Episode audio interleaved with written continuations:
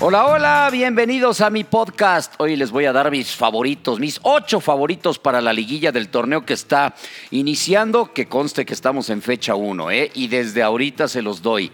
Los ocho, porque recuerden que va a haber una repesca, un repechaje. Los primeros cuatro están clasificados directos y del 5 al 12 se van a eliminar para elegir a los otros cuatro. Yo les doy a mis ocho. Ahí va el primero, los Rayados del Monterrey. Ya con la experiencia de ser campeones, se van a echar todo el año de campeones, aunque su torneo anterior no haya sido, no, no haya sido muy bueno, pues se canceló. Pero el turco Mohamed tiene un gran equipo tiene un eh, equipo con una poderosa ofensiva. Em, se ha agregado como portero Hugo González ya con la experiencia después de haber estado en Necaxa. No le fue muy bien en su etapa anterior con Monterrey, pero creo que esta va a ser una buena campaña para el equipo de los Rayados.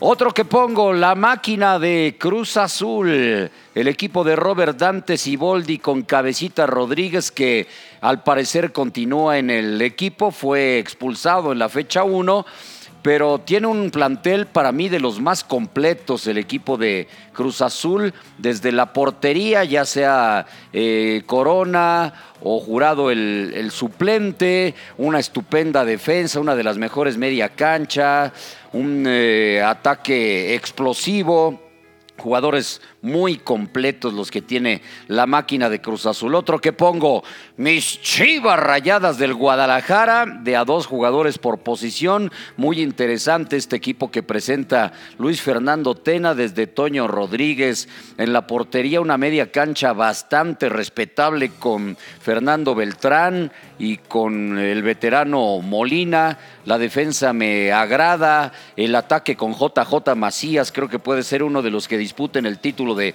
goleo del campeonato. O sea que el Guadalajara también está completo. Me voy con el equipo de los Esmeraldas de León. Como siempre, en las últimas campañas, la escuadra de Nacho Ambriz es una de las más completas del campeonato. Ya lo mostró en su torneo de pretemporada. Lo mostró también en el duelo de la fecha 1 ante las Chivas. Fue el segundo en el torneo que se canceló solamente abajo de Cruz Azul. Entonces me parece que el León volverá a estar. Otro, las Águilas del América. Sí creo que les falta un poquito el hombre ahí por, por derecha, pero el América, a pesar de que en el torneo de la Copa por México de pretemporada no se vio muy bien. Tienen un técnico muy capaz, de los más capaces en la actualidad del fútbol mexicano.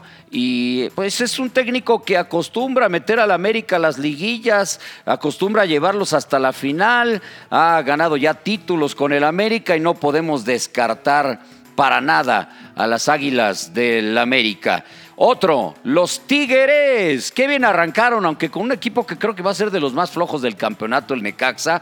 Pero ahí nos muestra André Pierre que su trabajo físico que está haciendo lo está llevando a ser todavía un mejor jugador. Ya arrancó con un eh, par de anotaciones y los Tigres, como siempre en los últimos campeonatos, se van a meter nuevamente a la liguilla. El Tuca Ferretti tiene un equipo otra vez para pensar en la disputa del título de este torneo de Guardianes 2020. Y ahí voy con mis sorpresas, porque con estos seis yo los pongo clavadazos. Y miren que voy a descartar a Santos de la comarca lagunera, voy a, a descartar también al Pachuca y al primero que voy a meter como caballo negro de este campeonato es a los Cholos. Los Cholos de Tijuana con Guede como técnico con las incorporaciones que llegaron del Querétaro, en total las incorporaciones y después de verlos en la fecha 1 contra el Atlas me hacen pensar que se meten a la liguilla los Cholos con un buen técnico. Y mi último, el Atlético de San Luis. Incorporaron a Quiroga, goleador